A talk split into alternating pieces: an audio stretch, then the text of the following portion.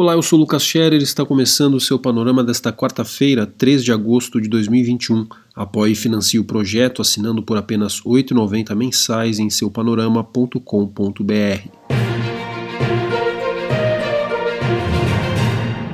O presidente Jair Bolsonaro voltou a atacar o Tribunal Superior Eleitoral um dia depois de virar alvo de inquérito sobre acusações infundadas contra a urna eletrônica. A apoiadores disse estar em luta direta contra o presidente do TSE, Luiz Roberto Barroso. Afirmou ainda ser alvo de um complô em favor do ex-presidente Lula e que não aceitará eleições duvidosas, relatou o Estadão. Na Câmara, a oposição teve apoio de setores da base governista para convocar o ministro da Defesa Braga Neto para que explique a suposta ameaça às eleições do ano que vem. O ministro deve comparecer à Comissão de Administração Pública no dia 17, destaca o Globo. Recentemente, reportagem do Estadão apontou que Braga Neto teria enviado recado ao presidente da Câmara afirmando que sem o voto impresso o pleito estaria em risco. Enquanto isso, chegou à Câmara um projeto de lei que altera inúmeras regras eleitorais, entre elas, passa a proibir pesquisa eleitoral na véspera das eleições, permite o uso de verba de campanha para outros fins e reduz o prazo para a análise de contas partidárias, destaca o G1. No Senado, o reverendo Hamilton Gomes de Paula disse não passar de uma bravata a afirmação gravada em mensagem de celular na qual afirmou estar em contato com quem manda ao tratar da negociação de vacinas contra a Covid-19 com um suposto intermediário de 400 milhões de doses da AstraZeneca. Em depoimento à CPI da Covid, o religioso chorou, disse se arrepender, mas negou qualquer envolvimento da cúpula do governo com suas atividades. Apesar disso, Hamilton apresentou provas de que era atendido prontamente pelo Ministério da Saúde quando solicitava reuniões de emergência para tratar de doses de vacina, relata a Folha.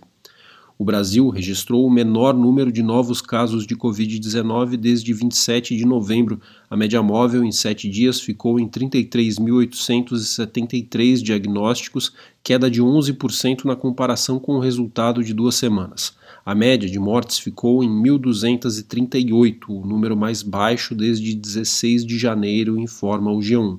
Voltando à Câmara, o relator da reforma do imposto de renda apresentou nova versão do projeto e retirou dele a taxação sobre recursos brasileiros em paraísos fiscais. A medida tinha como finalidade cobrir o rombo de 30 bilhões de reais previsto com cortes, principalmente no imposto cobrado de empresas. Aliás, o alívio para os CNPJs desagrada governadores, e pensando nisso, o relator está propondo que a redução do imposto seja escalonada em três anos e atrelada, em parte, a um aumento na arrecadação dos estados, explica a Folha. E o Ministério da Educação divulgou a lista dos aprovados na segunda chamada do ProUni, Programa de Bolsas de Estudo para o Ensino Superior Privado. Os interessados têm até 11 de agosto para se matricular e os nomes podem ser encontrados no site do MEC, reporta o G1. Pelo Brasil. Em São Paulo, com a taxa de ocupação de UTIs abaixo de 50% pela primeira vez no ano, o Estado anunciou a liberação de eventos sem limite de público a partir do dia 17. O governo, no entanto, afirma que os organizadores poderão ser multados se forem flagradas aglomerações. Eventos que gerem esse tipo de situação, como festas em casas noturnas e eventos esportivos com torcida, seguem vetados, explica a Folha. Na Bahia, o secretário de Saúde do Estado, Fábio Vilas Boas, foi exonerado do cargo a pedido depois de ofender a chefe e empresária Angeluce Figueiredo, proprietária do restaurante Preta. No domingo, o político enviou mensagens agredindo verbalmente a mulher depois de ter a reserva no estabelecimento cancelada. O restaurante fica em uma ilha na Baía de Todos os Santos e, na ocasião, a Capitania dos Portos determinou a restrição de navegação devido ao mau tempo explica a CNN. Olá, eu sou Beatriz Fidelis e começa agora o Minuto da Olimpíada. Durante as duas semanas de Olimpíadas, o panorama traz as atualizações e resultados dos jogos e medalhas. O Brasil tem, na contagem oficial, quatro medalhas de ouro, três medalhas de prata e oito de bronze. O quarto ouro do Brasil foi da natação. Ana Marcela Cunha levou um ouro histórico na manhã dessa quarta-feira em Tóquio, nos 10 quilômetros, no Odaiba Marine Park, com o tempo de 1 hora 59 minutos, 30 segundos e 8 centésimos.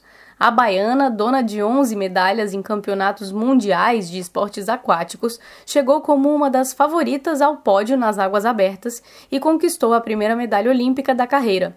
Com o resultado, as mulheres quebraram o recorde histórico de medalhas em uma mesma edição das Olimpíadas, com oito. O sétimo bronze do Brasil foi conquista de Abner Teixeira no boxe peso pesado.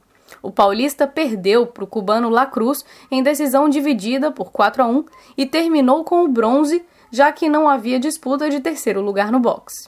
E o oitavo bronze brasileiro é de Thiago Braz no salto com vara. O bronze veio com a marca de 5,87 metros. A prata ficou com Christopher Nielsen dos Estados Unidos, com 5,97 metros, e o ouro foi de Armando Plantes da Suécia, com 6,02 metros. Sobre o desempenho dos atletas no vôlei de praia, o Brasil termina a participação nessas Olimpíadas sem nenhuma medalha. O último time ainda na disputa era Alisson e Álvaro, que foi derrotado pela dupla da Letônia nessa manhã. Depois da derrota, Alisson desabafou sobre a situação do esporte no país. Segundo ele, não basta levar times para o Mundial, é preciso ter um circuito forte, valorizar as comissões técnicas, valorizar o centro de treinamento, valorizar as categorias de base. E para o jogador, o mundo está evoluindo e o Brasil está parado na década de 1990. Na vela, a dupla brasileira Ana Luísa e Fernanda Oliveira terminou em nono lugar na classe 470 da vela. E hoje, às nove e meia da manhã, a seleção feminina de vôlei tenta passagem à semifinal em jogo contra o Comitê Olímpico Russo. A equipe, por enquanto, tem uma campanha de 100% nessas Olimpíadas. Com o quarto ouro, o Brasil subiu para o 15º lugar no ranking de medalhas. Os maiores medalhistas seguem sendo a China, os Estados Unidos e o Japão. O Panorama é um serviço de curadoria de notícias que utiliza informações coletadas nos sites de veículos de comunicação consagrados em todo o mundo. Esteja bem informado e combata as fake news. Nos acompanhe nas redes sociais também. No Facebook e no Instagram é só procurar por seu Panorama. Tenha um bom dia.